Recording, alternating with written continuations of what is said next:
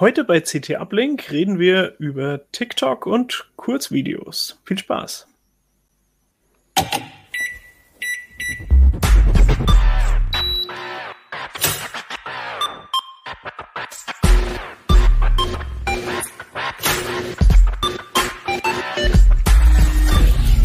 CT Uplink. Hi, ähm, bei mir im Studio, im virtuellen Studio, äh, sind ähm, Ludwig äh, unter mir. Der hat äh, sich TikTok vor allem für die CT angeguckt äh, und unterstützt von Jonas. Hier, äh, da. Und äh, der macht auch zusammen mit Anna äh, selber einen ziemlich erfolgreichen, oder ihr macht zu zweit diesen äh, Heise Tipps und Tricks äh, TikTok-Kanal und habt also auch Erfahrung damit, wie man so Kurzvideos produziert. Genau. Ja, dann steige ich doch mal ein. Also ich bin ja eigentlich also für TikTok-Verhältnisse verdammt alt. Erklärt mal so für eine alte Knackerin wie mich, worum geht's denn da eigentlich? Was erwartet mich, wenn ich TikTok installiere? Ja, also auf TikTok kann einem alles begegnen. Also ich, meiner Meinung nach kann man nicht wirklich genau sagen, dass es irgendein besonderes Genre oder eine Art von Videos ist. Da gibt es einfach alles. Irgendwie von äh, Tanz- und Gesangsvideos über Comedy, Sketche. Ähm, es gibt Rezepte, die dann da gezeigt werden. Ähm, es, gibt, es gibt alles. Irgendwelche Videos, die vielleicht gar nicht extra für TikTok produziert wurden, irgendwelche lustigen Überwachungskamerabilder, die dann da viral gehen. Oder wir machen zum Beispiel auch so äh, Technik-Erklärvideos. Also es gibt natürlich auch so ein bisschen seriösere Inhalte, wo Wissen vermittelt werden soll. Also es gibt alles. Ähm, also nochmal sozusagen, um, um den Ablauf zu erklären. Also ich ich brauche ja ein Smartphone, also das ist eigentlich eine Smartphone-App. Das heißt, ich gehe dann irgendwie äh, unter Android in den Play Store oder in den Apple Store auf dem iPhone, äh, suche nach TikTok, dann installiere ich mir das. Und ähm, dann muss ich erst einen Account erstellen, richtig? Ähm, ich glaube, man, man kann da auch. Möchte. Ah ja, okay. Also hätte ich das zum, überspringen können. Ja, nur hm. zum Angucken braucht man gar kein Konto. Kann man einfach die App runterladen und direkt losscrollen. Genau, und dann habe ich direkt, als ich das ausprobiert habe, habe ich dann ähm, Videos vorgeschlagen gekriegt. Ähm, also es, es war irgendwie sofort stressig, als ich sie gestartet habe, weil nämlich äh, die, die Videos waren irgendwie laut und arg kurz. Also ähm, ich glaube, die meisten waren unter 30 Sekunden, die ich dann zu sehen gekriegt habe. Ja, genau. Das ist tatsächlich so, dass die erfolgreichsten Formate so um die 30 Sekunden lang sind, obwohl aktuell, glaube ich, 180 Sekunden maximal möglich sind. Und ähm, also mein, mein Eindruck, ich habe jetzt sozusagen mich, mich einem Selbsttest unterzogen diese Woche, um jetzt auch mal TikTok zu installieren. Vorher war das immer so ein, ja, da passiert was, das ist ein Trend, aber ich habe jetzt gerade keine Zeit, mich selber damit zu beschäftigen. Und ähm, ja, ich, ich war ähm, überrascht ähm, von der Art des Contents. Also ich, ich habe eine Menge YouTube geguckt und da ist ähm, viel halt aufwendig produzierte Sachen von ziemlich professionellen Content-Creatern. Äh, also ich habe selten das Gefühl, dass ich äh, bei YouTube ein Video sehe, wo jemand wirklich extrem wenig Erfahrung mit Video Produktion hat. Während ich bei TikTok das Gefühl hatte, das ist sehr ursprünglich eigentlich. Also da hat jemand einfach sein, sein Handy genommen und was gefilmt und ähm, ich krieg jetzt irgendwie teilweise den Alltag und das ganz normale Leben von Leuten gezeigt. Ja, ich glaube, das ist auch. Sorry. ja, also mein Eindruck, mir ging es da ähnlich wie dir. Ich hatte ja auch nicht wirklich so die Einblicke bei TikTok am Anfang und hatte mich da auch privat zumindest lange gegen gewehrt. Und dann kam eben die Sache, dass ich darüber was bringen sollte oder einen Artikel schreiben und habe mich dann daran gewagt. Um, und mein erster Eindruck war tatsächlich, ja, das ist vermeintlich nicht annähernd so professionell produziert wie von vielen Influencern, die man so kennt auf YouTube. Aber dadurch entsteht halt ähm, so ein Gefühl von Glaubwürdigkeit oder Authentizität. Und das ähm, triggert oder befriedigt, glaube ich, sehr viele Jugendliche und junge Erwachsene, weil sie die Nase voll davon haben, perfekt produzierte, scheinheilige audiovisuelle Welten ähm, vorgesetzt zu bekommen, denen sie eigentlich in Wirklichkeit gar nicht äh, entsprechen. Und dort das Gefühl haben, sie können unmittelbarer so sein, ähm, wie sie sein wollen. Das zumindest so als erster Eindruck. Ja, was dann dahinter steckt und dass da auch vieles natürlich inszeniert ist und ähnliches steht dann auf dem anderen Blatt natürlich. Ja, also ich bin ziemlich schnell auch auf Videos gestoßen, die äh, so klassische Filmeffekte äh, enthalten haben. Also äh, ich habe selber Filmwissenschaft studiert und dachte dann, oh, ein Matchcut und oh, da ist jetzt irgendwie noch ein Effekt eingefügt und so. Das ist ja eigentlich ein Visual Effekt. Das ist ja gar nicht so einfach. Ähm, deswegen war ich dann doch überrascht, ähm, wie dann, also sozusagen wie aufwendig dann diese kurzen Sachen waren äh, obwohl sie gewirkt haben, als ob sie von Privatleuten, jungen Privatleuten gestammt haben, zumindest zum größten Teil. Aber das spiegelt ja auch wieder, wie unterschiedlich die Inhalte sind. Also manche Sachen sind super erfolgreich, die absolut keinen Aufwand irgendwie da, da dürfen. ähm, und manche Sachen sind halt richtig äh, professionell produziert. Das ist, da gibt es halt Bandbreite, aber man kann, glaube ich, nicht sagen, dass das eine erfolgreicher ist als das andere. Also ich glaube, irgendwie vor ein, zwei Jahren war das erfolgreichste TikTok ähm, übers Jahr auf der ganzen Welt gesehen, weiß ich nicht, wie viele Millionen Aufrufe das dann hatte, äh, war einfach so ein Mädel, die hat einfach das Handy vor das Gesicht gehalten und hat zu so einem Sound ihren Kopf so bewegt. Und da, da gibt es so einen Effekt bei TikTok, wo dann die Kamera immer so den Kopf so gegangen ist. Also die hat nichts gemacht. Also da musste auch nichts geschnitten werden oder irgendwelche Effekte. Das war einfach ein, ein Filter in TikTok. Und das war das erfolgreichste Video auf der ganzen Welt im ganzen Jahr. Also das, ähm, da gibt es halt krasse Unterschiede von wie viel man da an professionellem Wissen haben muss. Man kann in der App auch ähm, Video schneiden und nachbearbeiten. Ähm, soweit ich weiß, machst du so Sachen, Jonas? Also äh, was geht da? Ähm, ja, also tatsächlich in, in unserem Fall ist es vielleicht fast so ein bisschen ein Sonderfall, ähm, weil wir die Videos tatsächlich außerhalb von TikTok produzieren, aber für die allermeisten TikTok-Nutzer äh, gehe ich jetzt einfach davon aus, dass sie tatsächlich den Editor direkt in der App nutzen und der ist tatsächlich sehr, ähm, der, der kann sehr viel. Also der kann ähm, viele Effekte, die man irgendwie wenn man sie außerhalb von TikTok machen würde, nur aufwendig produzieren könnte. Da muss man sehr viel Zeit rein investieren. Und TikTok macht das eigentlich mehr oder weniger automatisch. Also der, der Editor ist sehr zugänglich, der ist sehr leicht verständlich und ermöglicht dann quasi einen Einstieg in die Videobearbeitung für Leute, die vielleicht vorher das entweder noch nie gemacht haben oder einfach noch nicht so viel Erfahrung haben. Ist einfach sehr zugänglich. Und ich denke mal, da liegt dann auch einfach so dieser Appeal äh, der Plattform, dass man da eben sehr leicht Dinge teilen kann. Jetzt im vielleicht im Vergleich zu YouTube, wo man dann ja tatsächlich vorher irgendwie zumindest so den Anspruch an sich selbst hat, da ein sehr durchgestyltes Video hochzuladen. Und auf TikTok kann man eben so etwas, ja, wortwörtlich mit dem eigenen Smartphone zu Hause erstellen. Ähm, genau. Und ähm, das ist, denke ich, auch einer der, ja, der, der Punkte, der TikTok einfach so erfolgreich gemacht hat.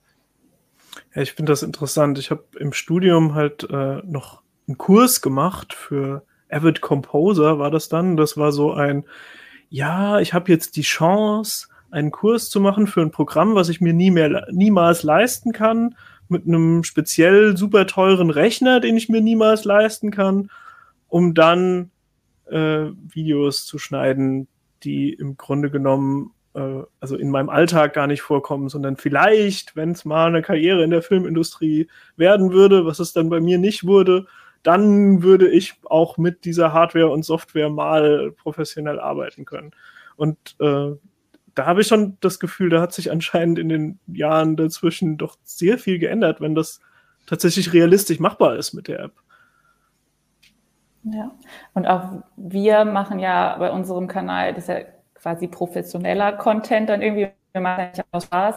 Und wir nutzen zum Filmen kein krasses Equipment, kein Profi-Equipment. Also wir haben das auch schon mit Spiegelreflexkameras ausprobiert und sind zu dem Schluss gekommen, dass es mit dem iPhone besser geht. Da, das ist so gut mittlerweile, das hat einen Stabilisator drin. Ähm, das funktioniert total easy. Das ist leicht in der Hand, da kann man schön irgendwelche Bewegungen noch mit reinbringen und das ist, funktioniert tatsächlich so mit, mit dem einfachen Equipment, was man eh hat.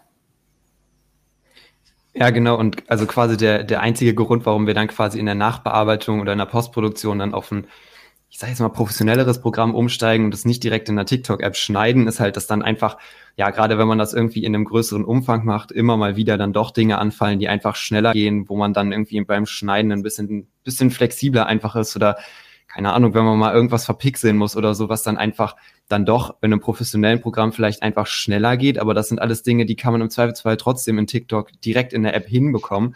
Und das sind auch Dinge, die die aller, allermeisten Nutzer so in der Form wahrscheinlich auch einfach gar nicht brauchen, weil das, was man eigentlich für die Produktion von coolen, innovativen, lustigen, schnelllebigen TikTok-Videos braucht, das hat man eben alles in der App direkt mit drin und das ist tatsächlich echt ähm, ja, sehr, sehr nutzerfreundlich aufbereitet. Also äh, ich, also für mich als Medienwissenschaftlerin ist es schon interessant äh, zu sagen, äh, irgendwie passiert da was. Also äh, da, da wird filmisches Erzählen wird irgendwie massentauglich. Und äh, ich habe auch das Gefühl, da ist eine ganze Generation, wird so ein bisschen rangeführt, wie man halt auch abseits von Sprache Geschichten erzählen kann. Äh, und das fand ich schon, schon spannend, was ich da gesehen habe. Ähm, wollen wir vielleicht die Gelegenheit nutzen? Wir haben so ein paar Beispiele mitgebracht, äh, mal was zu gucken, was dann vielleicht äh, so einigermaßen typisch ist, damit diejenigen, die sich bisher noch nicht getraut haben, TikTok zu installieren, können wir ja später noch drauf kommen, warum es Gründe geben könnte, zu sagen, ich lasse die Finger davon. Aber äh, einfach mal, um zu so ein bisschen zu, zu zeigen, was, äh, was es da so gibt. Mhm. Ich hätte ähm, noch einen kurzen Einwurf. Ja. Ähm, und zwar, das, was Jonas im Prinzip jetzt hier schon so als Steilvorlage gebracht hat, ist halt dieser Punkt, dass Jugendliche merken, dass technische Perfektion nicht mehr der Hauptgrund sind, ein riesiges Publikumpotenzial erreichen zu können. Und wenn das kombiniert wird eben nochmal mit Musik, die ähm, sowieso konsumiert wird, also äh, Chartmusik und all diese Geschichten, und man sich im Prinzip nur dazu bewegen muss. Man muss also gar keine Idee in dem Sinne haben, sondern muss einfach gut reagieren können auf etwas mit äh, geringen Einstiegsbarrieren.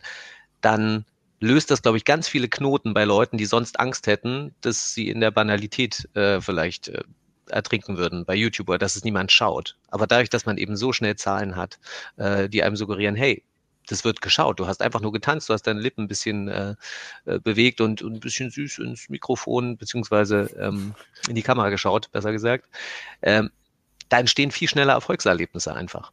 Ne? Aber tanzen man, ist nicht einfach, ja. Hm. Aber man muss ja, man, man muss ja noch nicht mal selbst kreativ sein. Es ist ja oft so, dass irgendwie einer einen Trend lostritt und jeder macht den dann nach. Also das ist nicht mal eine eigene Idee und die Videos sind trotzdem erfolgreich, auch wenn es der 300.000. ist, der exakt das Gleiche macht.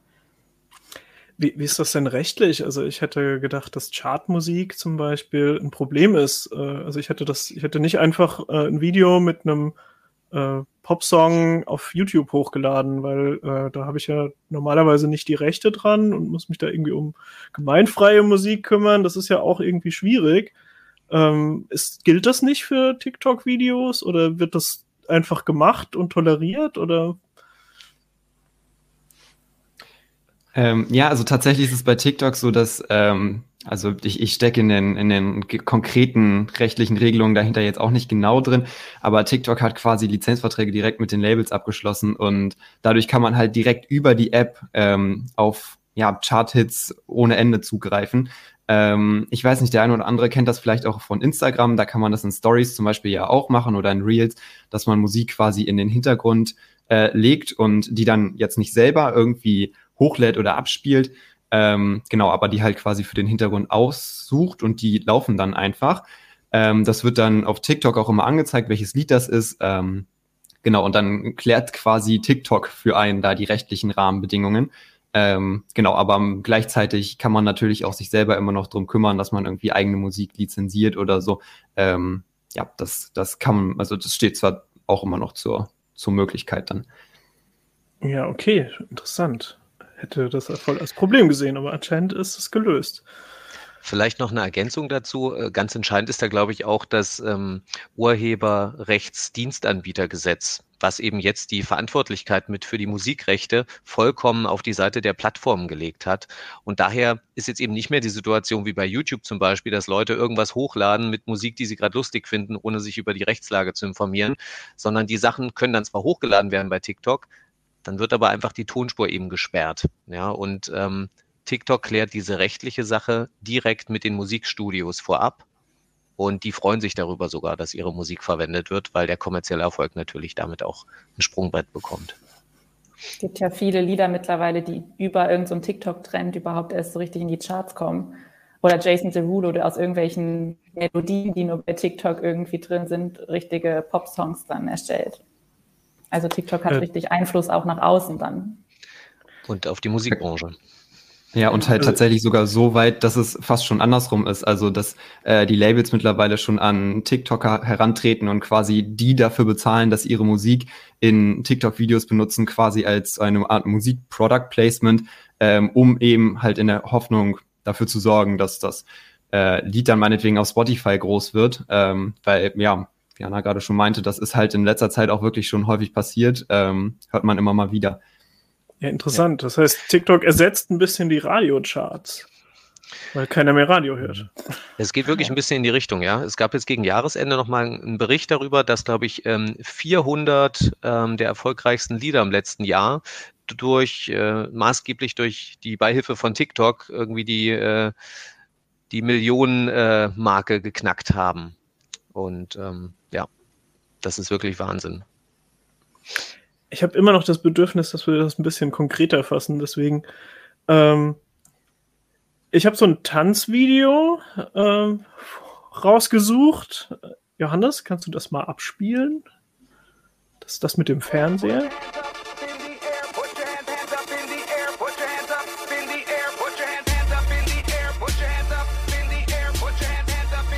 Also vielleicht für die reinen Zuhörer. Ähm, man sieht hier einen Typen, der vor seinem Fernseher irgendwie im Wohnzimmer tanzt. Ziemlich gut, ehrlich gesagt.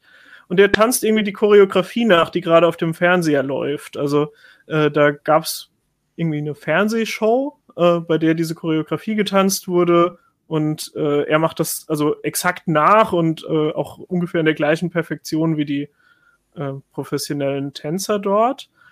Und soweit ich das verstanden habe, ist das zum Beispiel so ein Genre, was gut läuft auf TikTok. Äh, auch dadurch, dass ähm, es dann so Videoantworten gibt und dann andere TikToker die gleiche Choreografie dann sozusagen nach seinem Video auch wieder nachtanzen und so. Genau, das ist ja dieses, was ich vorhin meinte, mit diesen Trends, dass mal sehr kreativ werden muss, dass einer die Idee hatte und dann plötzlich machen alle exakt den gleichen Tanz nach zum exakt gleichen Lied. Und trotzdem wird es immer noch, an, immer noch angeguckt.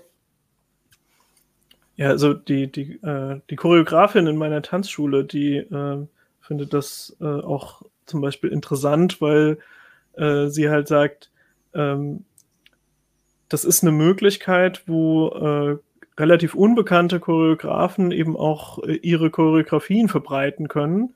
Und teilweise werden die dann zum Beispiel auch wieder aufgegriffen, also irgendwelche Celebrities sehen das in TikTok-Videos und übernehmen dann Sachen auch wieder äh, in ihre Choreografien, zum Beispiel zu einem Musikvideo oder so. Und ähm, das ist insofern manchmal problematisch, dass dann die Rechte nicht geklärt werden. Also dass die Choreografen nicht wirklich mhm. wahrgenommen werden für ihre, für äh, sozusagen ihren künstlerischen Beitrag, dass sie die Choreografie entwickelt haben.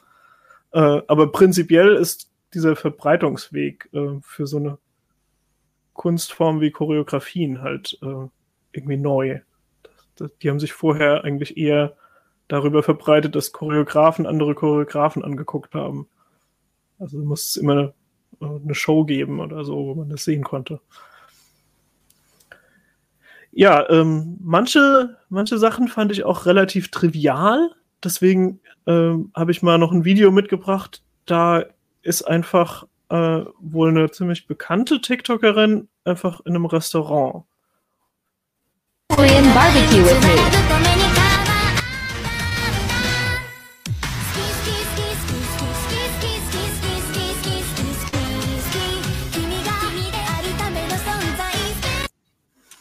Ja, also auch wieder für die Audio-Zuhörer. Man sieht, wie sie ins Restaurant geht, dann isst sie was mit Stäbchen, das ist irgendwie koreanisches Essen, und am Ende sieht man ihre Socken.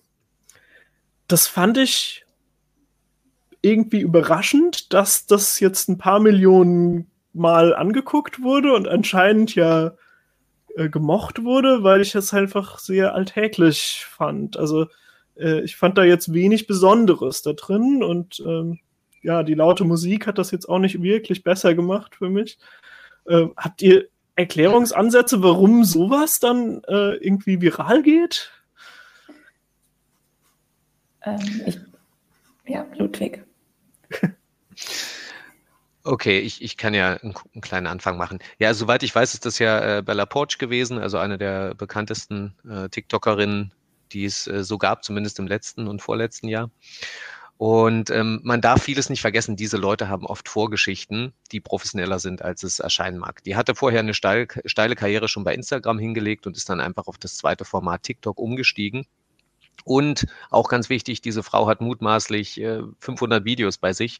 Und da muss man unterscheiden zwischen der den professionellen ähm, Videofeeds, die sie quasi schaltet oder schalten lässt, die hat garantiert auch einen Manager natürlich, ähm, wo sie teilweise extrem hochwertig produzierte Musikvideos äh, realisiert, äh, die dann Millionen Leute schauen. Und dadurch entsteht quasi so eine Art Strom, dem die Leute hinterher ähm, schwimmen wollen. Und wenn sie dann diese Made My Day Videos, ist ja auch der Slogan von, von äh, TikTok, wenn sie das auf dem Schirm haben und dann merken, boah, da ist ein Star und ich kann ihm so nah sein wie niemals zuvor und der postet sogar fünfmal am Tag was aus seinem Alltag, dann sind sie einfach näher dran gefühlt als bei anderen Videoformaten.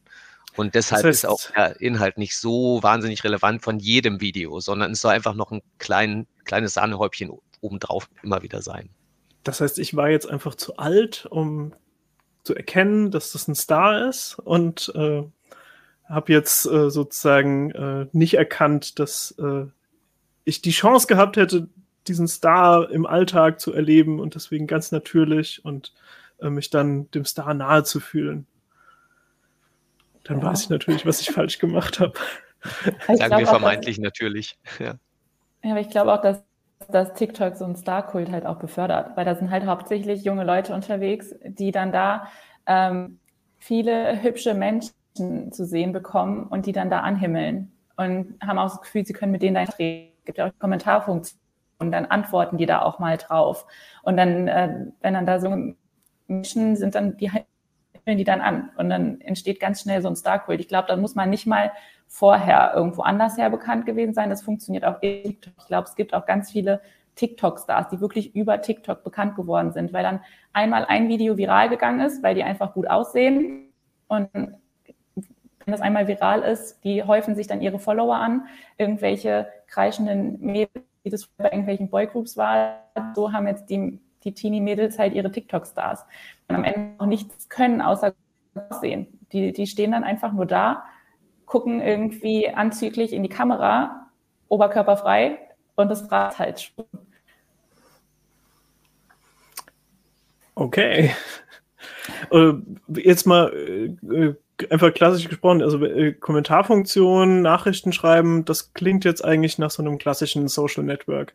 Wie wichtig ist diese Komponente dabei? Also ist TikTok einfach auch eine App wie WhatsApp quasi, wo ich mit meinen Freunden im Kontakt stehen kann?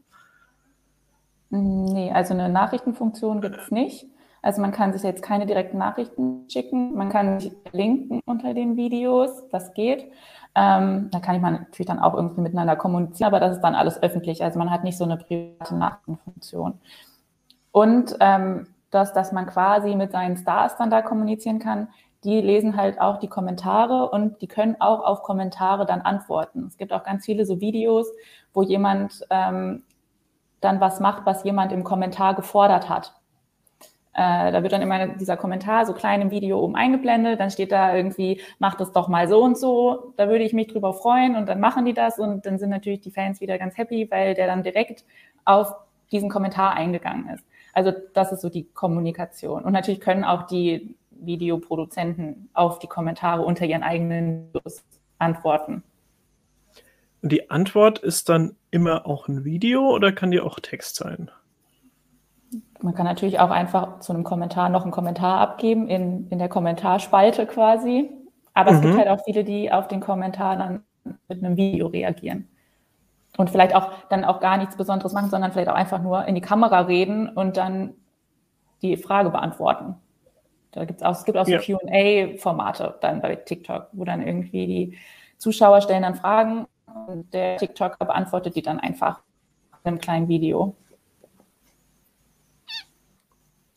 Ich merke, der, der, äh, so, so eine Art Backstage-Blick ist irgendwie wichtig. Also äh, sozusagen bekannte Menschen ähm, hautnah erleben. Das ist anscheinend ein wichtiger Aspekt.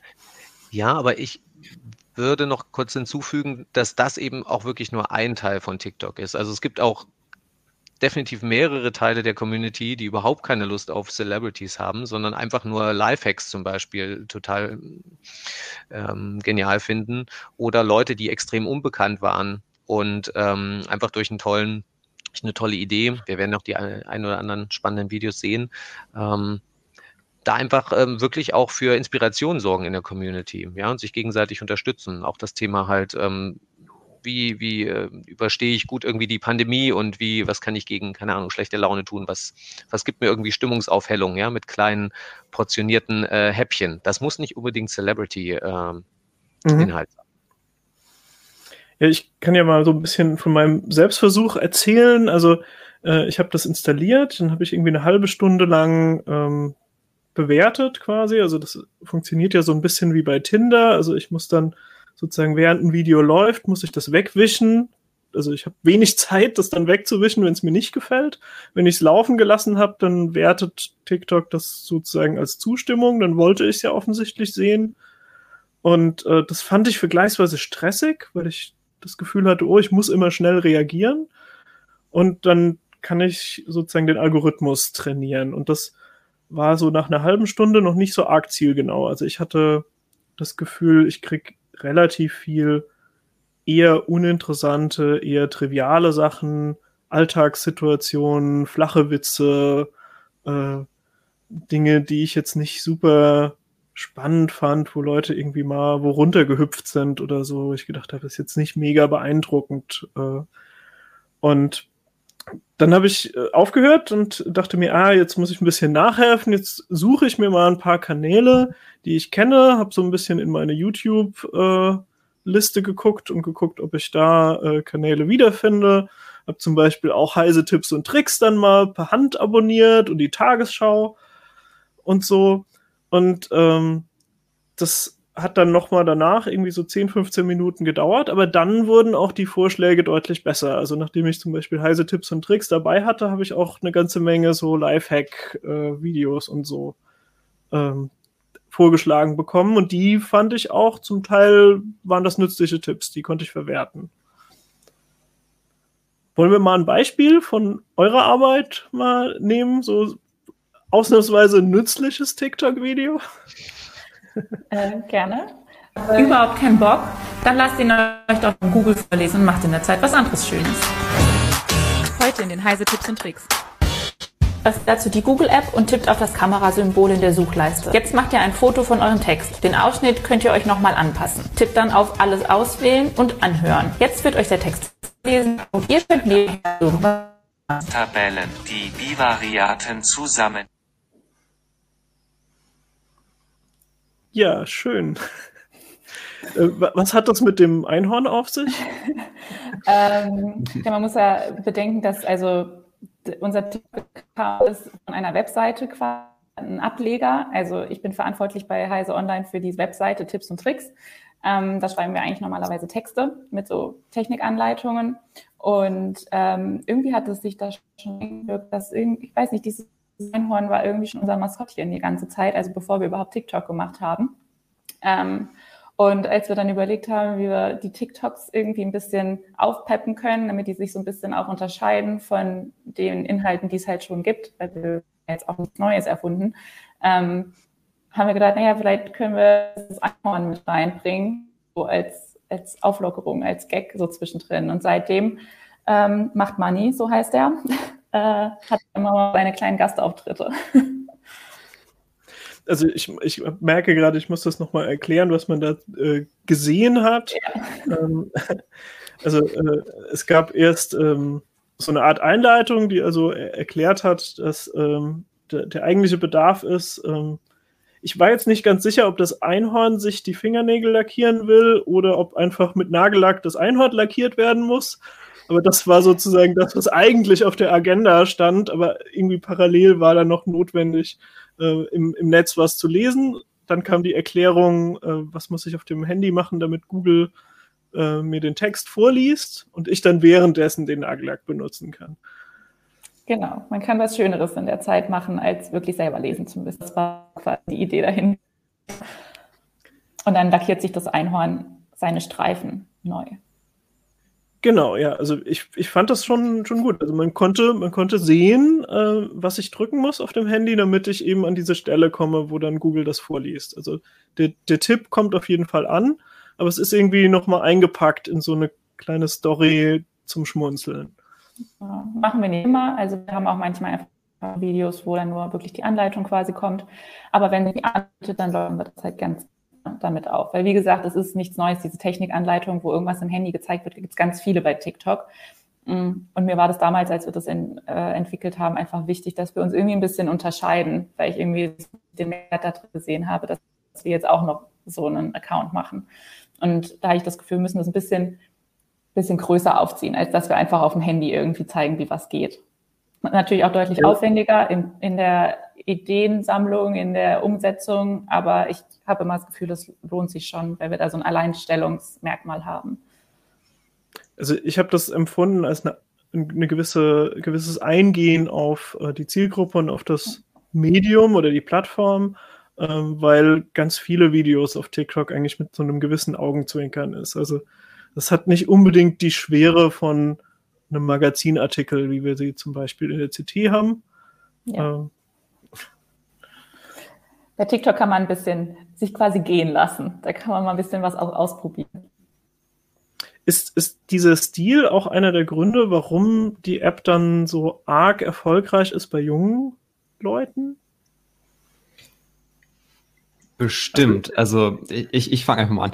Ähm, ich ich kann es mir sehr gut vorstellen. Ähm, ich also zumindest über die letzten Jahre auch, also das, das ist ja auch ein Prozess, der irgendwie auch schon mit YouTube gestartet hat und sich dann vielleicht über Instagram Stories ähm, ihn fortgezogen hat, ähm, dass auch die Aufmerksamkeitsspanne von jüngeren Menschen immer weiter abnimmt. Also das, das hat man ja zum Beispiel auch, dass in, in Filmen und Serien irgendwie sehr schnell nach dem Start einer neuen Episode irgendwie ein neuer Aufmerksamkeitshöhepunkt kommen muss, damit die Leute am Ball bleiben. Und TikTok ist ja quasi eigentlich nur die logische Weiterentwicklung dessen, dass man halt sagt, okay, die Leute haben halt eine kurze Aufmerksamkeitsspanne, dann geben wir den Leuten halt das, was sie möchten. Und das sind eben dann eben so 30 Sekunden Videos.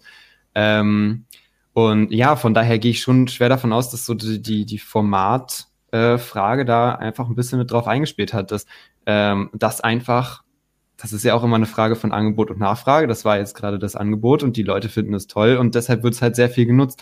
Und ähm, ja, da, also das, das muss ja jetzt auch nichts Schlechtes sein per se, zu sagen, okay, man hat jetzt kürzere Formate, weil also gerade so etwas wie, ähm, wie jetzt gerade in dem Beispiel gesehen hat, das ist ja das ist so mit zum Augenzwinkern, das ist irgendwie ein bisschen, ein bisschen als lustig gemeint und Comedy, nennen wir das jetzt einfach mal, äh, bezeichnen wir das als Comedy, äh, funktioniert halt sehr gut, wenn man das schnell äh, macht und sehr schnelle Schnitte hat und so und das bietet sich halt in so einem Format an.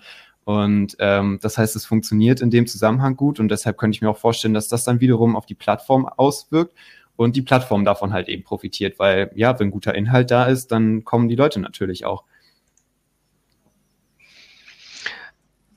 Ja. Ich hätte noch, ähm, noch eine Sache, und zwar, was ich bei heiße Tipps und Tricks ganz spannend finde, ist, es ist ja eigentlich ein Hybrid. Ne? Auf der einen Seite sind es kleine Lifehacks und gleichzeitig ist so ein kleiner Entertainment-Faktor mit dabei. Und ähm, so ein Mix, den gibt's gar nicht so wahnsinnig häufig, würde ich meinen. Und äh, im deutschen Markt ähm, auch nicht äh, unbedingt.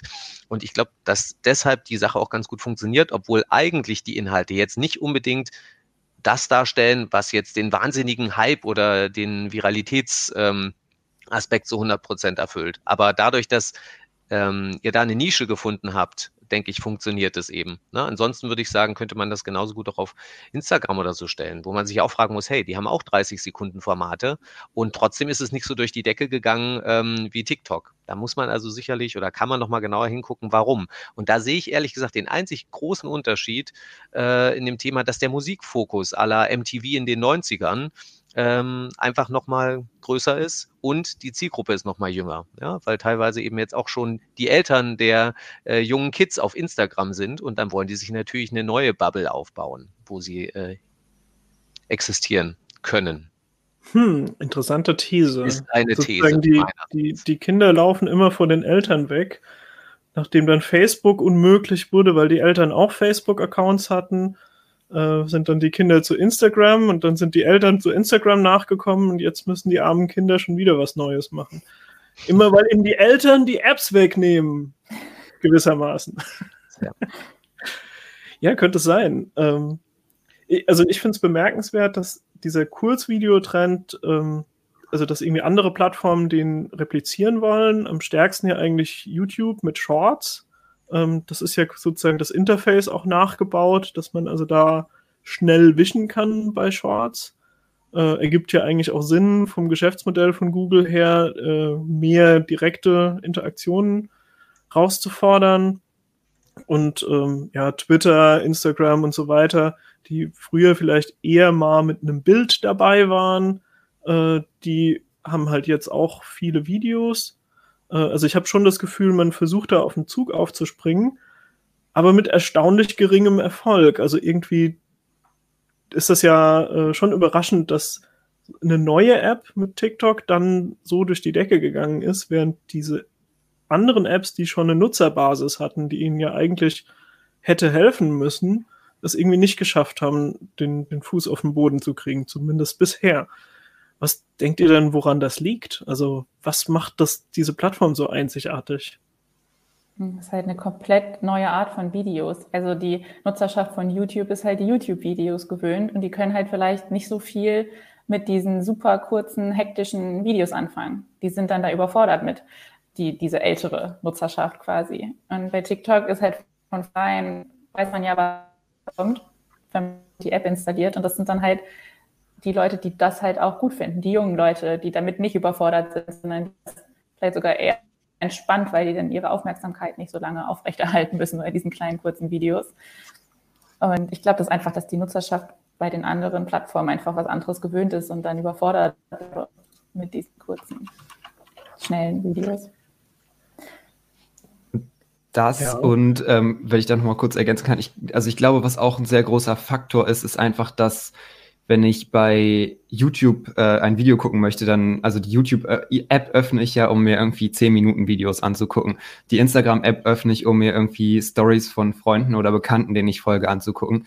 Ähm, und in beiden Fällen wurde ja dieses, dieses Short- oder das Real-Video-Format dann quasi da drauf gesetzt und äh, quasi hinzugefügt. Und TikTok ist zwar eine, es ist ja eigentlich eine ganz eigene App nur dafür gemacht. Das heißt, TikTok ist dafür optimiert. TikTok äh, legt seinen kompletten Fokus darauf, dass es funktioniert, so wie es funktionieren soll. Und bei Instagram und YouTube ist das ja quasi so ein Ding, was on top ist. Und ich könnte mir auch vorstellen, dass eben das ähm, ja einen Einfluss darauf hat, wie man ähm, die Inhalte rezipiert und wie man ähm, ja darauf eben auch reagiert und wie man das findet und ob man das eben auch annimmt als Nutzer. Also ich hatte den Eindruck, als ob die App äh, dadurch, dass ähm, die algorithmische Videoauswahl ähm, sozusagen das erste ist, was sich öffnet und auch vom Interface her äh, ist mir da klar, das ist das, was der Hersteller wollte, mit dem ich interagiere. Das ist der Kern der App. Das, der Rest ist irgendwie so Einstellungsseiten und Freunde finden und so. Klar, das gibt es dann auch noch mit mehreren Reitern, aber im Grunde genommen werde ich immer wieder zu diesem Videofeed äh, zurückgeschleust, die von einem Algorithmus bestückt wird. Und das ist ähm, also dieser Algorithmus scheint mir schon gut zu funktionieren. Also bei meinem Selbstversuch war dann so nach vielleicht anderthalb Stunden Nutzungszeit hat das Ding mich gut genug äh, gekannt, um jedes zweite oder dritte Video war, war ein Treffer. Das hat mich irgendwie mit einigermaßen Zufriedenheit geguckt. Das war irgendwie ganz interessant. Und das hat mich auch verleitet, noch ein bisschen länger bei der App zu bleiben und äh, noch ein bisschen mehr Videos zu gucken. Hat auch dazu geführt, dass ich gestern Abend echt spät ins Bett gegangen ist. Viel später, als ich wollte und auch überhaupt nicht gut schlafen konnte, weil ich nicht müde war nach jede Menge 30 Sekunden Videos. Ja, das ist halt dieser Suchtfaktor von TikTok. Das ist ganz krass. Da wird man richtig reingesogen, weil es endlos ist. Man kann immer weiter wischen. Es gibt nie ein Ende. Man wird die ganze Zeit weiter unterhalten. Sogar bei Sachen, die einen nicht interessieren. Also es ist natürlich noch viel krasser, wenn dieser Algorithmus an einem angeschlagen hat und einem noch angezeigt werden, die einen interessieren. Aber da habe ich auch immer gern das Beispiel bei mir. Ähm, ich bin über, bei TikTok nur über unseren Tipps und Tricks Account angemeldet, also über den von der Arbeit. Also ich da nichts. Ich kommentiere da nichts, was mich irgendwie interessiert. Ich, ne, das ist einfach ein plainer Account, ohne dass da irgendwas hinterlegt ist im Algorithmus. Und selbst ich bin am Anfang, weil ich mir natürlich da auch mal den Feed angeguckt habe, diese For You-Page, bin ich da teilweise stundenlang in so einen Stuhl geraten. Und das waren Sachen, die mich nicht mal interessiert haben. Und ich habe trotzdem immer weiter geguckt. Dann habe ich mir auch irgendwie da diese Kiddies angeguckt, die nur in die Kamera reinstarren. Und ich habe immer weiter gescrollt und ich konnte nicht aufhören. Das, obwohl es mich nicht interessiert hat. das ist ganz krass bei dieser App. Ja, Ludwig hat sich da professionell schon mit der Frage beschäftigt. Wo kommt der Suchtfaktor her? Ja, ich glaube, mit der Beantwortung der Frage muss man sehr vorsichtig sein, weil mein Eindruck ist, dass man relativ schnell glaubt, eine Antwort gefunden zu haben. Und wenn man es dann aber mal im Detail mit anderen, äh, mit anderen Plattformen vergleicht, dann, dann sind die Unterschiede gar nicht so, so greifbar. Also, dass es im Kern, wie es im Kern funktioniert, haben wir ja noch nicht gesagt. Soll ich da mal ganz kurz eine, das skizzieren vielleicht? Genau, das wäre vielleicht ganz gut. Erklär mal, was hinter dem Algorithmus steht. Ja, also ich kann zumindest mal einen Teil skizzieren. Ist ja doch einiges. Ähm, aber das wirklich vermeintlich Innovative ist ja, dass der Algorithmus weniger darauf reagiert, was die Freunde, wie die Freunde reagieren oder mit wem man befreundet ist und all diese Dinge, sondern dass es wirklich größtenteils, ähm, dass größtenteils geschaut wird, wie viele Videos schaut man, wie lange, in welcher Reihenfolge, welche schaut man äh, vielleicht sogar mehrfach und wie sind die inhaltlich miteinander verknüpft. Und das Hauptziel ist, einen so tief wie möglich in eine Filterblase hineinzubringen, die dann zumindest mutmaßlich so viele Detailinteressen von einem erfasst, dass man das Gefühl bekommt, boah, eigentlich kennt mich niemand besser als TikTok und deshalb ist es die einfachste Möglichkeit, meine Interessen und Sehgewohnheiten irgendwie zu befriedigen. Und das beginnt halt erst mit einer Kaltstartphase. Jeder, der da was hochlädt, der wird automatisch erstmal an, ich würde mal nach meiner Erfahrung sagen, an ein paar, paar hundert äh, Menschen, durchaus auch weltweit, ähm, weitergeleitet. Und je nachdem, wie erfolgreich die dann diese, ähm, den Inhalt von mir anschauen, leitet dann entweder der Algorithmus, also der For You-Algorithmus, die Sache an einen größeren Kreis weiter, ja, in der sogenannten ähm, Empfehlungsphase. Und wenn die dann auch ähm, so damit interagieren, dass der Algorithmus sagt, ja, okay, da ist ein gewisser Threshold, also eine gewisse Grenze überschritten an, an durchschnittlicher äh, Interaktion, dann wird es in immer größere ähm, Benutzergruppen quasi weitergereicht und geht womöglich dann auch viral. Das würde ich sagen, reicht erstmal von meiner Seite.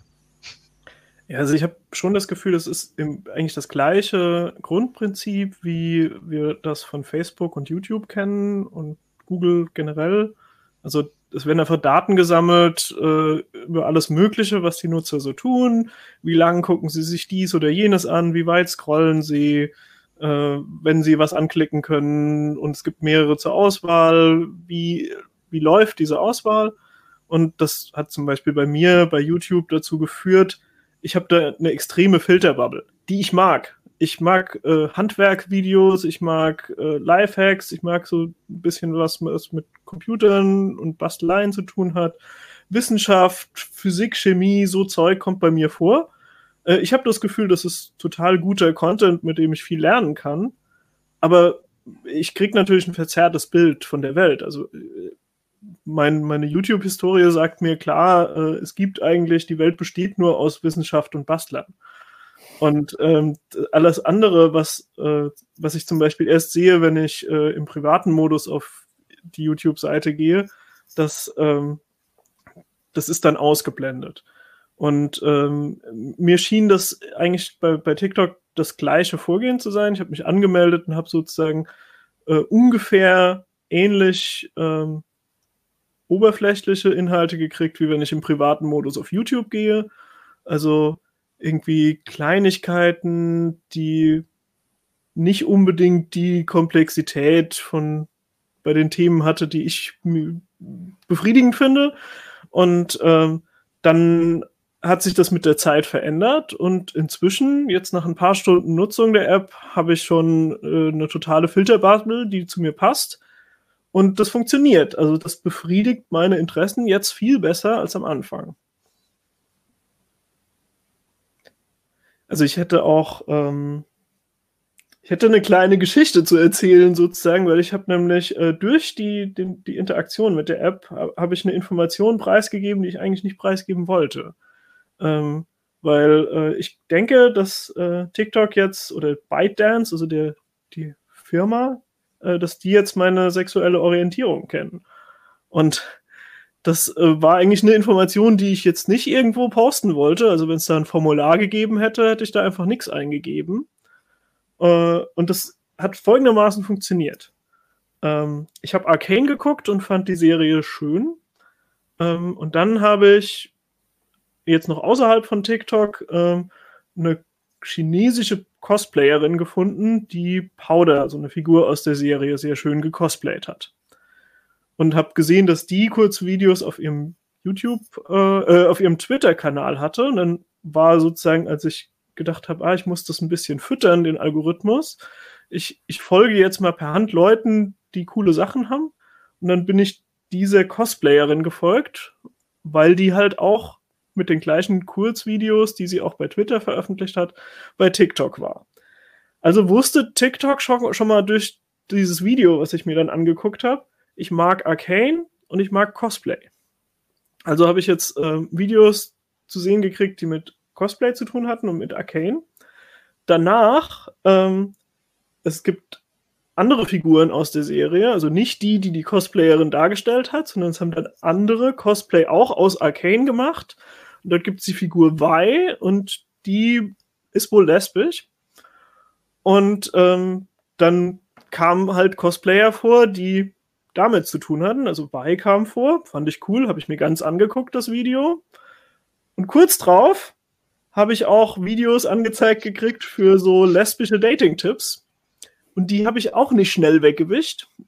Und schon war die Information, dass ich auch lesbisch bin, quasi bei dem Anbieter angekommen. Und jetzt kriege ich auch Videos, die quasi für die Zielgruppe Lesben gedacht sind, äh, kriege ich jetzt angezeigt.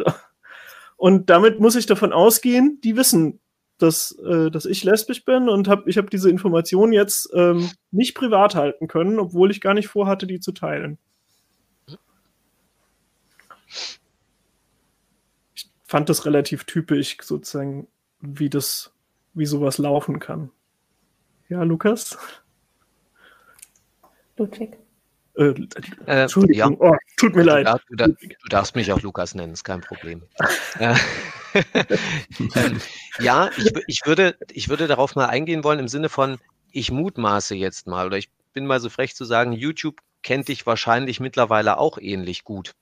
Aber ja. du hast wahrscheinlich schon viel mehr Zeit mit YouTube verbracht und ähm, das ist vielleicht jetzt wieder so ein Spezialattribut äh, von dem Algorithmus von TikTok und vor allem dem, dem äh, Interaktionsmodell, wie die App funktioniert dass äh, TikTok eben in viel kürzerer Zeit Informationen über dich sammelt, weil du ja alle 30 Sekunden ein äh, Hot or Not quasi Feedback abgibst für ein Video. Und das hast du bei YouTube natürlich nicht annähernd in der äh, Art und Weise, wenn du da im Durchschnitt Videos schaust, die vielleicht 10, sagen wir mal 5 bis ähm, 15 Minuten gehen dann verbringst du, dann dauert das ja viel länger, bis YouTube weiß, ähm, wie du, wie du tickst. Ja? Und äh, dadurch hat wahrscheinlich tatsächlich TikTok, ähnlich wie in dem Experiment, was ja hier das Wall Street Journal auch gemacht hat, dich doch ähnlich schnell, ja, mutmaßlich zwei bis drei Stunden, wenn du da dran geblieben bist, recht gut durchschaut. Und ähm, ja, und das ist halt das Erfolgs, äh, eines der großen Erfolgspfeiler, äh, würde ich mal sagen, von diesem Algorithmus. Das erwähnte Experiment vom Wall Street Journal, das stand im Artikel. Deswegen erklär mal noch jetzt für die Zuhörer, äh, was, haben die, was hat das Wall Street Journal da genau gemacht? Okay, ich versuche es kurz zu halten, damit mein Gesprächsanteil nicht zu hoch wird. Ähm, also ganz kurz würde ich sagen, Sie haben, Sie haben eine Hundertschaft an Bots programmiert mit ganz spezifischen Interessen. Beispielsweise ähm, der eine hat nur Tanzvideos quasi gepusht und ähm, äh, geliked, sich angeschaut, der andere äh, politische Inhalte und dann noch einer, der beispielsweise Hundevideos besonders toll fand. Und die sind dann aber wirklich auch nur auf diese Videos angesprungen. Und dann hat man halt die Zeit gemessen ähm, und geschaut, okay, wie schnell ähm, bekommen die kaum noch andere Inhalte angezeigt als das, was ihrem vermeintlich primären Interesse entspricht. Und dann war und im Schnitt nach zwei bis drei Stunden waren die in so tiefen Blasen drin, dass zum Beispiel der Bot mit äh, dem äh, mit der Hundevorliebe irgendwann nur noch arabische Greyhounds angezeigt bekommen hat. Und das geht wohl so weit, dass bis zu 93 Prozent der Inhalte dann tatsächlich nur noch mit diesen Bubble-Inhalten gefüllt sind. Und das ist für mich auch nochmal ein Kernunterschied zu YouTube. Bei YouTube je nachdem, welchen Studien man glaubt, sind es, glaube ich, so 70, vielleicht mal 80 Prozent, ja, die auf Basis dieser Nutzeranalysen äh, äh, immer wieder mit ähnlichen Inhalten aufwarten. Bei TikTok sind es halt, ja, je nach Quelle 10 bis 20 Prozent mehr. Und daher eben auch dieses ein höheres Matching, was eben dann diesen Erfolg scheinbar unter anderem ausmacht, abgesehen von diesem viel stärkeren Musikfokus, den wir angesprochen haben. Ja, ähm, also das, das geht ja darum, dass ähm, zum Beispiel bei politischen Themen dann äh, so eine Plattform zu einer Echokammer wird, also dass Leute, die irgendwie schon eine Meinung haben, selbst wenn die irgendwie extrem ist, äh, dann durch diese Auswahlalgorithmen äh, eben nur noch Sachen angezeigt kriegen, die ihre Meinung bestätigen und das dann immer ähm, ja so eine so eine Radikalisierung eigentlich vorantreibt. Also dass dann äh, zum Beispiel jemand, der eine Verschwörungstheorie anfängt anzuhängen, ganz viele Inhalte in diese Richtung kriegt, sich dadurch bestätigt fühlt und dann eigentlich noch mehr der Verschwörungstheorie anhängt und keine wirkliche Möglichkeit hat, Gegenargumente zu hören. Das ist ja einer der großen Kritikpunkte gegen solche Plattformen. Ähm, bisher wird da aber ja wenig gemacht. Ist das, also ist das sozusagen so extrem geworden bei TikTok, dass jetzt damit zu rechnen ist, dass da irgendwie gegen vorgegangen wird? Gibt es da Pläne oder so?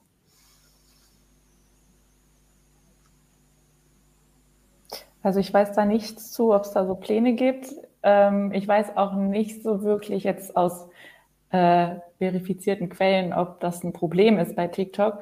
Aber mein Eindruck ist, dass das bei TikTok vielleicht nicht so das schlimmste Problem ist, weil ich glaube, dass sich diese ganzen jungen Kiddies, die da hauptsächlich sind, noch, also es wird sich vielleicht auch irgendwann ändern, ähm, aber die sind nicht so politisch dort. Die wollen da Spaß haben. Und deshalb habe ich den Eindruck, dass diese politische Radikalisierung in TikTok vielleicht momentan noch nicht so das größte Problem ist. Einfach durch ich, die Nutzerschaft.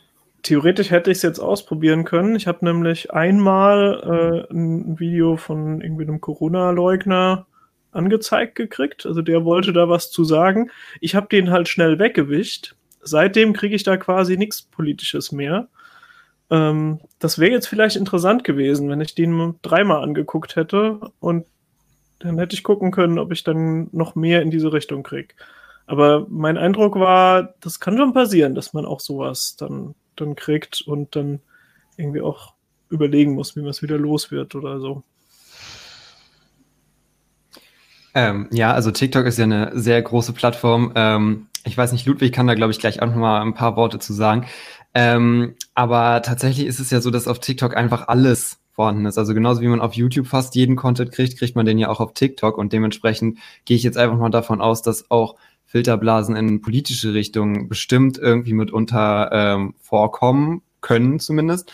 Ähm, und wenn ich das jetzt richtig in Erinnerung habe, da ähm, Ludwig kannst du ja gleich nochmal ergänzen, ähm, ist TikTok darauf tatsächlich ja schon eingegangen und hat jetzt ähm, tatsächlich Pläne vorgelegt, eben genau diese Filterblasen häufiger durch Content zu durchbrechen, der eben außerhalb dieser Filterblasen ist, weil ähm, ja, ich glaube auch in diesem Wall Street Journal Artikel war es dann eben so, dass am Ende so ein 93 Prozent oder so über den Daumen ähm, der Videos wirklich aus den Interessen der Nutzer stammten. Und ja, genau dagegen möchte TikTok jetzt ähm, ein bisschen vorgehen. Offiziell jetzt nicht unter dem Vorwand, da die politische Meinung zu machen, sondern einfach um das ähm, Interesse der Leute irgendwie besser zu bestücken und ein bisschen ähm, Vielfalt in dem Content zu bieten, ähm, interessensbezogen, ähm, was man da ähm, vorgesetzt bekommt. Ähm, genau, aber es ist tatsächlich ein, ähm, ja, ich nenne es jetzt mal ein Problem, was TikTok durchaus bewusst ist.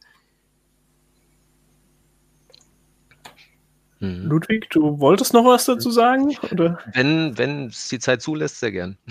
Ja, ich denke, ein paar okay. Minuten haben wir noch. Ja. Ich bin da sehr zwiegespalten, äh, was das angeht. Ich glaube, dass TikTok äh, natürlich wie viele andere Betreiber auf maximale Monetarisierung der Inhalte aus ist. Und aktuell funktioniert das Geschäftsmodell Ads, so viele Ads wie möglich, ähm, zielgruppenspezifisch an den Mann, die Frau oder äh, sagen wir mal an den Menschen zu bringen ähm, und alles Notwendige dafür zu tun. TikTok reagiert jetzt, glaube ich, meiner Meinung nach nur deshalb, weil sie merken, okay, jetzt wird der Druck der Behörden langsam so groß. Und bevor wir zu viele Länder wieder haben, wie ehemals mal Indien, ähm, USA hat auch äh, gedroht, Pakistan war mit dabei, äh, Indonesien glaube ich auch. Bevor die jetzt sich doch vermehrt überlegen, uns abzuschalten oder die das Mindestalter weiter hochzusetzen. Und das würde ja für TikTok bedeuten, dass Millionen von User und Userinnen dann eben nicht mehr mit dabei sind oder nur sehr eingeschränkt. Dann reagieren wir lieber. Und dann werden aber auch gerne mal, wenn Papers äh, geleakt werden, äh, die dann ja dem Wall Street Journal oder der, der New York Times zugespielt werden, wo es dann heißt, man möchte dagegen vorgehen, dass das da zwar erwähnt wird, aber ob dann tatsächlich daraus ähm, eine, eine Aktion wird, steht sicherlich auf einem anderen Blatt. Ich glaube aber trotzdem, dass sie es früher oder später machen müssen. Das ist natürlich auch wieder erstmal nur eine Hypothese, weil irgendwann merkt, denke ich, auch äh, der unreflektierteste Mensch, dass er sich äh, in einem inhaltlich sehr, also im Kreis letzten Endes bewegt, immer wieder aufs Neue. Und das mag für viele eine ganze Weile gut gehen, sonst würde TikTok ja nicht funktionieren. Aber ich glaube, auf Dauer müssen sie sich was Neues überlegen, weil es hat einen guten Grund, warum YouTube sich nicht dazu entschieden hat, ähm, teilweise vielleicht sogar auch Facebook, Facebook Stories, da denke ich jetzt dran, eben nicht zu 90 Prozent oder zu 95 Prozent immer wieder nur quasi more of the same äh, da reinzustreuen, sondern eben für ein bisschen mehr Inspiration zu sorgen durch Dinge, die außerhalb der Blase existieren. Ähm, und ich glaube, da kann man jetzt letzten Endes nur abwarten, ob das auch tatsächlich passiert. Aber eigentlich widerspricht es dem Geschäftsmodell von TikTok, diese Filterblasen zu lösen. Wobei ja das Wall Street Journal rausgefunden hat, dass die sich lösen lassen, aber da muss man sehr vehement x-mal äh, die Videos quasi hm. wegswipen, die man vorher halt geliked hat.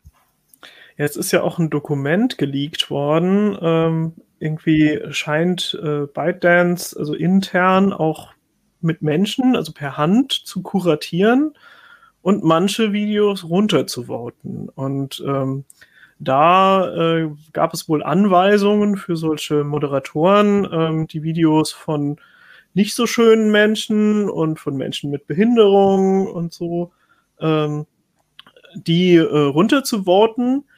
Und ähm, dann, dann wurden sie halt konfrontiert, nachdem dieses äh, Dokument geleakt wurde. Und dann haben sie das begründet mit, ja, wir wollen sozusagen, dass diese diskriminierte Minderheit äh, nicht so stark diskriminiert wird und deswegen be beschränken wir die Reichweite der Videos.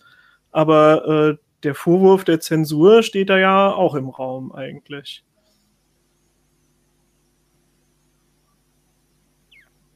Ja, steht wahrscheinlich einfach für sich äh, die Aussage. Ja, also. Ja. Wenn niemand möchte, kann ich gerne noch was dazu sagen, aber ich lasse ja, den anderen erstmal in den Vorrat. Gerne, Ludwig. Ja. Ich würde es kurz fassen. Ich finde es halt von, von der begrenzten äh, Nutzererfahrung, die ich gemacht habe und dem, was ich so gelesen habe, ähm, würde ich sagen, es ist halt scheinheilig, wenn TikTok solche Inhalte auf vielleicht nur 10.000 User beispielsweise beschränkt mit dieser Begründung, wir machen das, um die Leute zu schützen, ja, damit sie kein schlechtes, damit sie sich vielleicht nicht in eine falsche Richtung katapultieren, in die sie gar nicht wollen, weil komischerweise werden ja dann die 13-, 14-jährigen Mädchen nicht davon abgehalten, sich äh, extrem ähm, ja, ich sage mal, äh, halbnackt vor der Kamera äh, irgendwie zu Bauchtanzvideos äh, sich zu bewegen und äh, wenn ältere Menschen dann äh, jedes Video davon runterladen können, wie sie lustig sind, äh, dann wird da komischerweise halt gar nichts getan, ja, für den sogenannten äh, Jugendschutz oder wie man das nennen möchte. Und da passt es irgendwie für mich nicht zusammen. Ja, das eine beschränkt man gar nicht und bei dem anderen sagt man dann, oh, wir, wir wollen aber auf euch aufpassen und äh, Thema Wellbeing, das ist auch so ein Thema, wo sie jetzt extrem spät darauf reagiert haben. Jetzt haben sie einen Bereich Wellbeing eingerichtet, und damit schieben sie aber die ganze Verantwortung. Hey Leute, achtet auf euch, tut was für euch, passt auf, dass ihr nicht länger als zwei Stunden uns konsumiert, weil das könnte ungesund für euch sein. In Klammern erwartet aber nicht, dass wir das tun oder die App beschränken oder irgendwas, sondern wir haben es euch hiermit gesagt, damit sind wir die Guten, weil wir haben euch, wir haben euch gesagt, was ihr tun solltet. Ihr dürft aber trotzdem gerne weiter konsumieren. Und das finde ich halt. Ich glaube, da muss ich nicht viel zu sagen. Also das war auch mein Eindruck, dass ähm, eigentlich die, die App verlangt von allen Nutzern, ein unheimlich hohes Maß an Medienkompetenz. Also man muss irgendwie äh, zum Beispiel, das, was wir ja anscheinend, äh, Anna hat das ja auch erlebt, nicht nur ich, also dass, dass wir als Erwachsene da reingeraten sind in so einen Suchtstrudel und dann plötzlich gemerkt haben, das war überhaupt nicht der Plan, ich habe jetzt viel mehr Zeit in der App verbracht, als ich wollte. Äh, das muss man ja irgendwie ähm, im Hinterkopf behalten. Dann muss man ein großes Verständnis dafür haben, was sind dann die Trends und warum sind das Trends und äh, muss dann reflektiert damit umgehen und sagen, ja, mache ich da mit oder mache ich lieber nicht mit, geht das irgendwie in die falsche Richtung und so. Und äh, also gerade zum Beispiel bei den Videos, die ich gesehen habe, fand ich, dass äh, ein recht äh, problematisches Körperbild vermittelt wurde. Also wo halt äh, sehr junge Frauen sich äh, recht sexualisiert inszeniert haben, äh, wo ich dann gedacht habe, das kann einfach auch zu einem falschen Bild führen, äh, wo man sich vielleicht dann sich selber und den eigenen Körper in Frage stellt, viel mehr als das gesund ist und so. Und äh, das einfach so auf ja, teilweise unter 18-Jährigen abzuladen und zu sagen, ja, das ist halt dein Problem, dass das deine Medienkompetenz leisten muss, das alles zu durchschauen und reflektiert damit umzugehen und zu sagen, ja, natürlich, das ist ja eine algorithmische Auswahl und deswegen ist das nicht durchschnittlich und ich muss nicht genauso aussehen wie die Leute dort, sondern das sind sozusagen manche der weltweit schönsten Menschen, die irgendwie jahrelang trainiert haben, um gewisse Skills zu haben und so und ich sollte mich nicht so arg vergleichen. Das muss ich ja alles können und finde ich schwer. Es ist halt auch wirklich, also wenn man bedenkt, wie jung die Leute sind, die das nutzen, weil als ich angefangen habe, für unseren Account die, die Videos hochzuladen, wo ich mich ja auch selbst zeige, ich habe natürlich aber auch immer diese For You-Page gesehen, wo diese jungen, hübschen Menschen sind. Und dann habe ich sogar als 30-jährige erwachsene Frau plötzlich gedacht, okay, ich muss mir meine Zähne korrigieren lassen und ich muss mein Doppelkinn wegoperieren lassen und eigentlich möchte ich gar nicht neben diesen anderen Leuten hier auf dieser Plattform auftauchen. Und das ist mir mit 30 passiert. Ich konnte das relativ schnell ablegen. Ähm, aber da habe ich wirklich gedacht, oh Gott, was passiert denn mit 14-Jährigen hier, wenn mir das als 30-jährige selbstbewusste Frau passiert? Ja, es ist halt immer leicht, dann zu sagen, ja, ähm, das ist jetzt, das muss halt Inhalt in der Schule werden und äh, Jugendliche müssen das beigebracht bekommen oder so.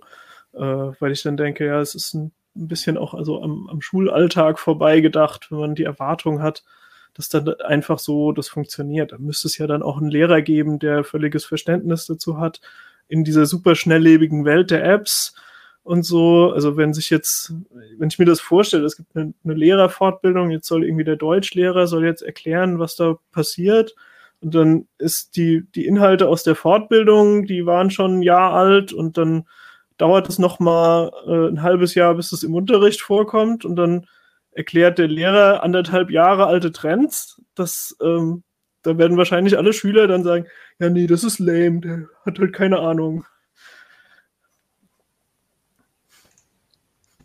Ähm, ich, äh, ja, ich, ich fange einfach mal an.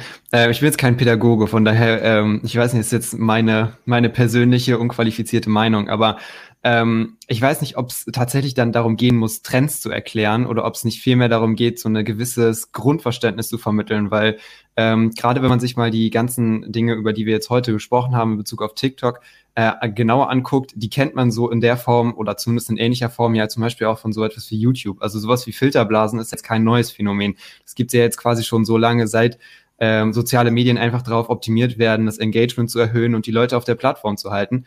Ähm, und deshalb weiß ich nicht, ob es nicht vielleicht am Anfang fast schon dafür ausreicht, so, so ein kritisches Grundverständnis den Kindern oder den Jugendlichen quasi anzutrainieren, ähm, damit man genau auf so etwas eben aufmerksam wird, wie wir eben besprochen haben. Also, dass man zum Beispiel, wenn man in eine Filterblase rutscht, man halt merkt, okay, ich kriege hier jetzt immer und immer und immer wieder das, die gleichen Inhalte. Und dass man dann halt eben sich überlegt, okay, ist das jetzt tatsächlich das, was ich sehen möchte und ist es das, was ich, was mich wirklich interessiert oder möchte ich vielleicht auch mal was anderes sehen? Und ähm, ja, dass man da einfach mit so einem kritischen Grundverständnis rangeht, auch jetzt losgelöst davon, welcher TikTok-Tanz jetzt gerade in ist. Also, dass jetzt mein Deutschlehrer mir nicht erklären soll, wie ich jetzt hier irgendwie den, den nächsten großen TikTok-Hit lande, ähm, ist wahrscheinlich irgendwo selbstverständlich irgendwie. Aber so dieses, ja, dieses kritische Grundverständnis wäre vielleicht tatsächlich an der einen oder anderen Stelle gar nicht so unangebracht, um einfach die, ja, die Heranwachsenden irgendwie auf die Internetzukunft vorzubereiten.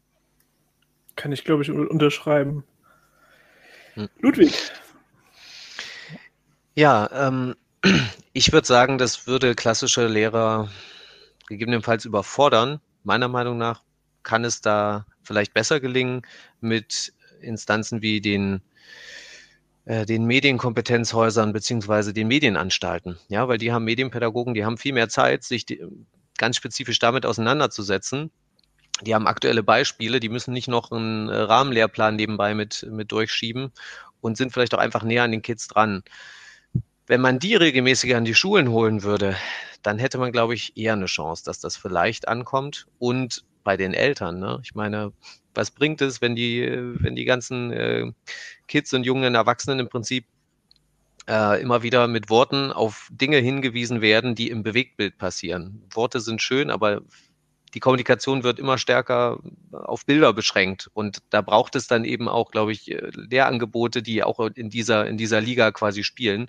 Also durch visuelle Anreize und, äh, und emotionale, ähm, hm, emotionale Lernangebote, die Leute auch da abholen, wo sie ne, von der Haltestelle abholen, wo sie normalerweise TikTok abholt.